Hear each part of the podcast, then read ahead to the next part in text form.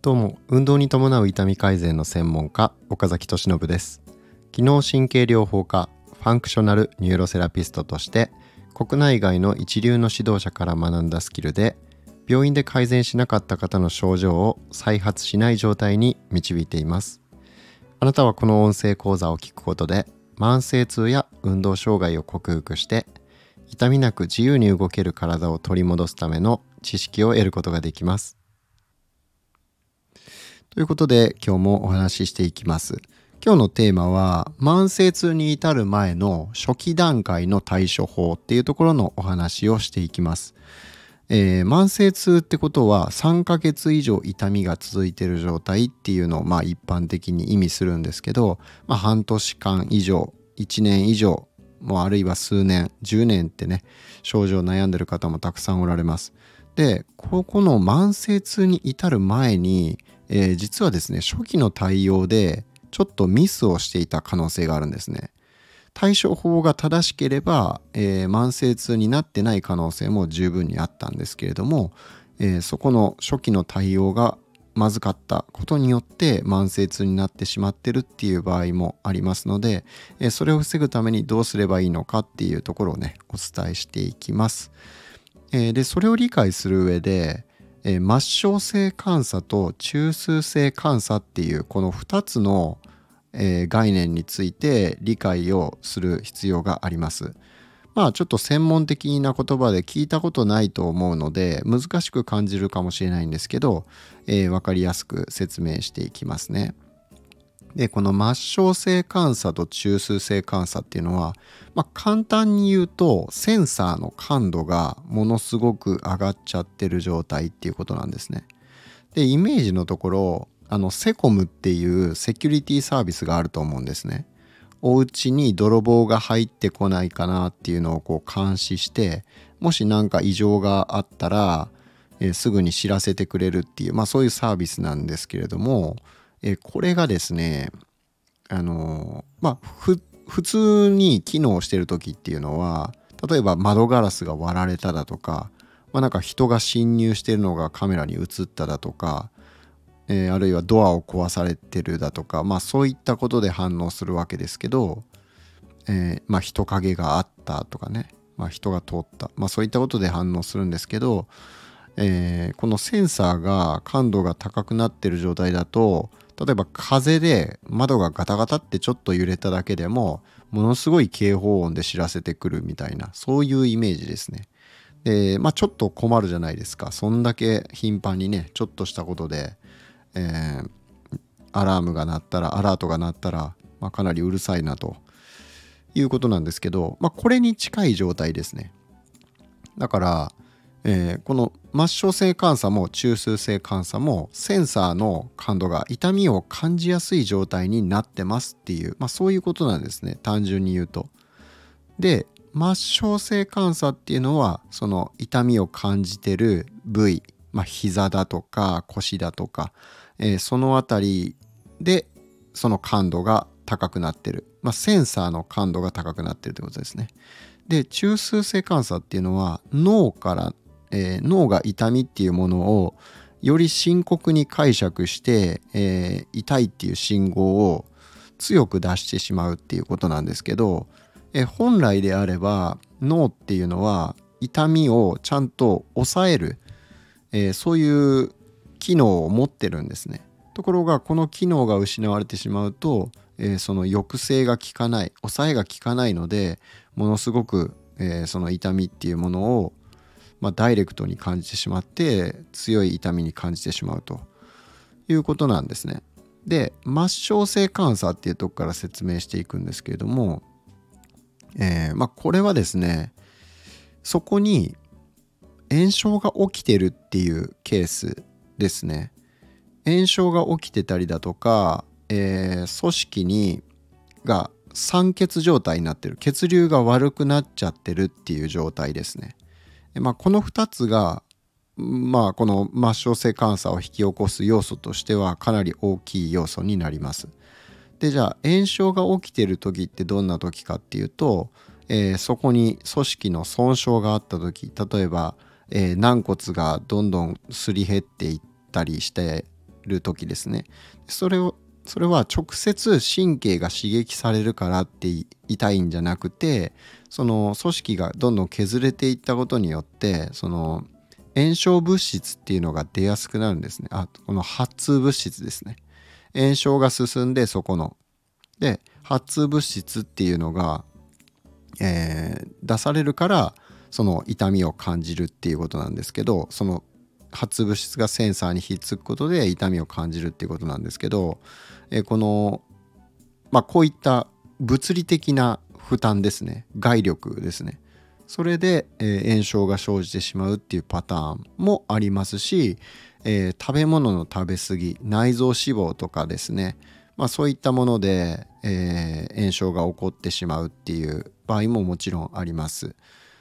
がまあ主にそういったもので、え炎症が起こるとセンサーが刺激されてしまって痛みが、まあ、出るっていうことですね。であとは酸欠状態になるっていうのは筋肉が過度に緊張した状態が長く続いた場合ですね。まあこれは交感神経が優位になっている状態が長く続いた時とかっていうんですけどまあ例えばストレスがすごいだったりとか、えー、まあ主にストレスなんですけどストレスが強くてとかあとは、えー、全然運動してなくてもう筋肉が緊張しきっちゃってるっていう状態だったりとか。まあ主にその2つですね。ストレスと運動不足による、えー、まあ、筋肉のこわばりだったりだとか緊張だったりとか、えー、炎症ですね、まあ、こういった問題でこの発痛物質が出た時に、まあ、神経が刺激されて、まあ、受容器ですね痛みのセンサーが刺激されて、え、それが繰り返されることによってまあどんどん痛みが強くなっていくと、まあ、そういうことになります。なので発痛物質がいかに出ないような体の状態にするかっていうのがここでは重要になってくるんですね。でちょっと、えー、ここまで説明して、えー、ちょっと結論のところがね遅くなっちゃったんですけど結論ですね何したらいいかっていうことをもうお伝えしますとこれはですねもう運動しましょうっていうことなんですよ。運動しましょうっていうことなんですけど初期の対応としてもっと重要なことっていうのはとにかく痛みをとっとと抑えてしまうっていうことなんですね。でなんでかっていうとそれが次の中枢性監査っていうところにつながってくるんですけど痛みを早く抑えてしまわないとじくじくじくじく痛い状態がずっと続くとそれが脳に一種の記憶として定着しちゃうんですね。なのでまあこういう動きをしたら痛いだとかっていうのが繰り返されていくと、えー、どんどんこうやったら痛いんだっていうのを脳がこう刷り込まれちゃうわけですね脳に。なので本来は痛みがない状態痛みがそれほど強くない状態でも、えー、もうそこが脳がですねそこに脅威を感じてしまっているので緊張させたりだとかそこを、え痛みを強く感じたりして動かさないようにしてしまうっていうことが起こります。で、えー、この中枢性感査っていう、まあ、これ脳の感度が上がってるっていうその痛みに対する感度が上がってる状態なんですけど、えー、このまあ抑制が効かない状態ですね痛みの信号を抑えることができなくなっちゃう状態なんですけどこれは、えー、精神的なものがものすごく大きく影響してるっていうことも分かってます。まあ、ストレスを強く感じてる時だとか、えー、まあ一番はですねこれ破局的思考っていうんですけど、まあ、マイナス思考ですね。この痛みに対する恐怖心がすごい強いとかもう治らないんじゃないかって思ってたりだとか、まあ、そういう不安ですよねそのネガティブな感情っていうものがこのえー、まあ、下降性疼痛抑制系って言われるようなその痛みを抑える、え、機能っていうものがうまく働くなって働かなくなってしまうことで痛みの感度が上がってしまうと、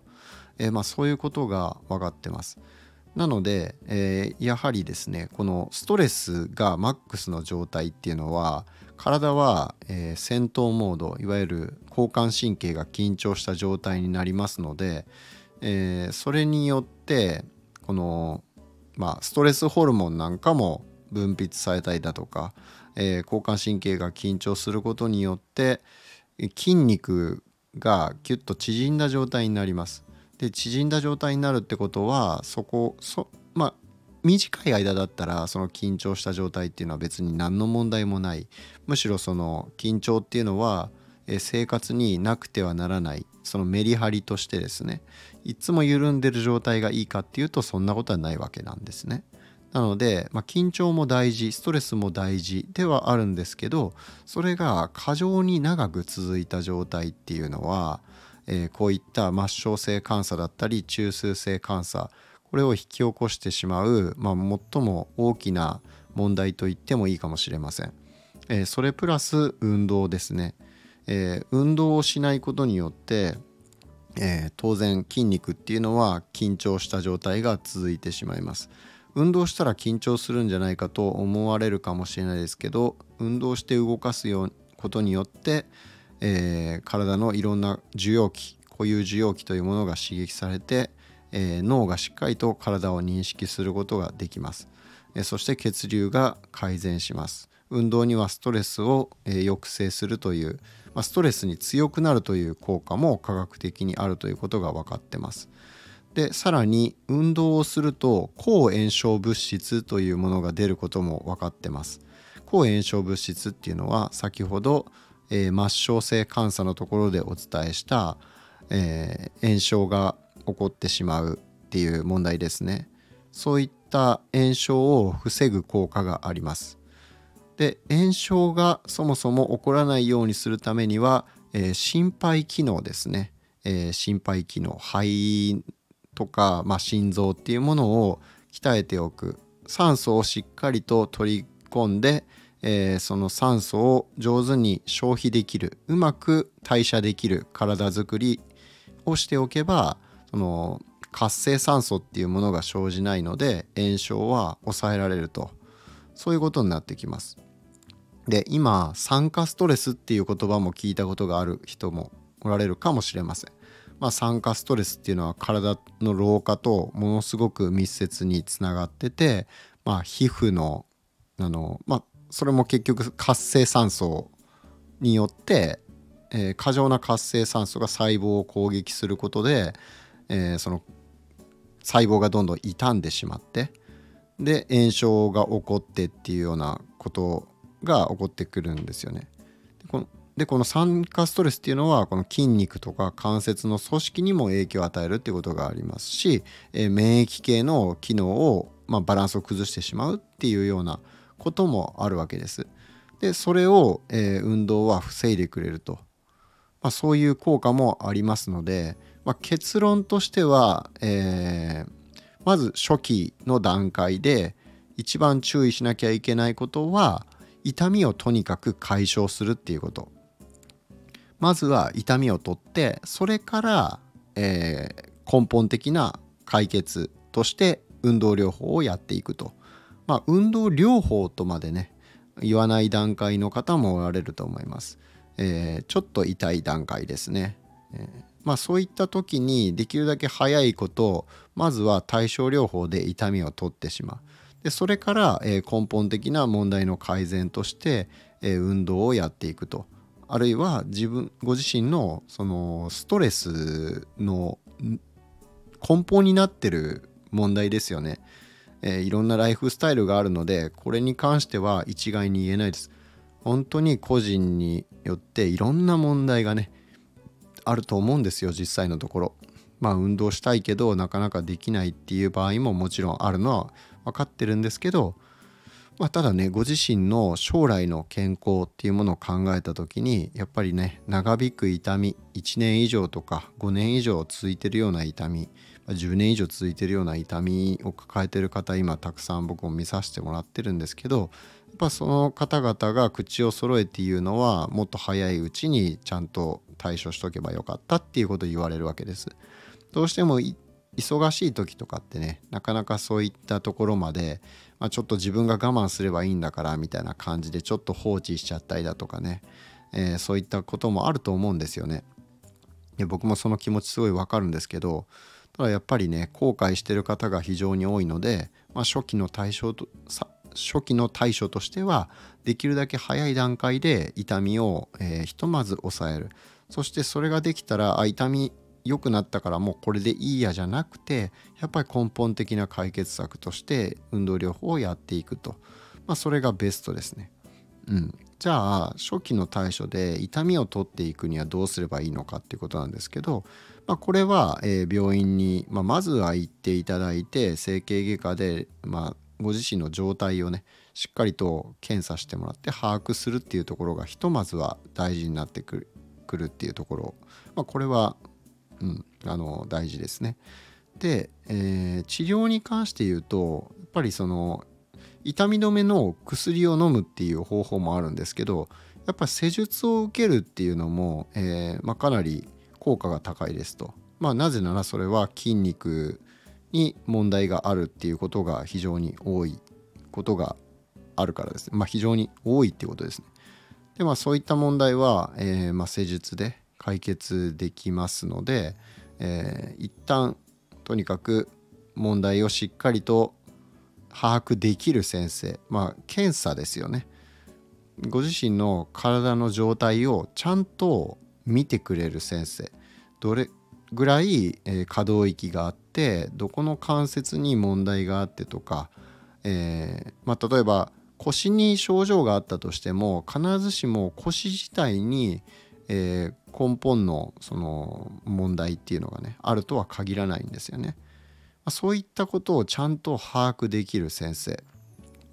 えーまあ、胸椎がしっかり動いてないからあこれ腰椎の方に負担かかってるんだなとかまあ、そういったことってねある程度習熟している先生であればあの動作分析ですね動きを見て判断するってこともできますので、まあ、そういったところをしっかりと今ご自身がこういう状態ですよっていうのをちゃんと検査して丁寧に検査して説明してくれる先生にまずは一度かかっていただいて、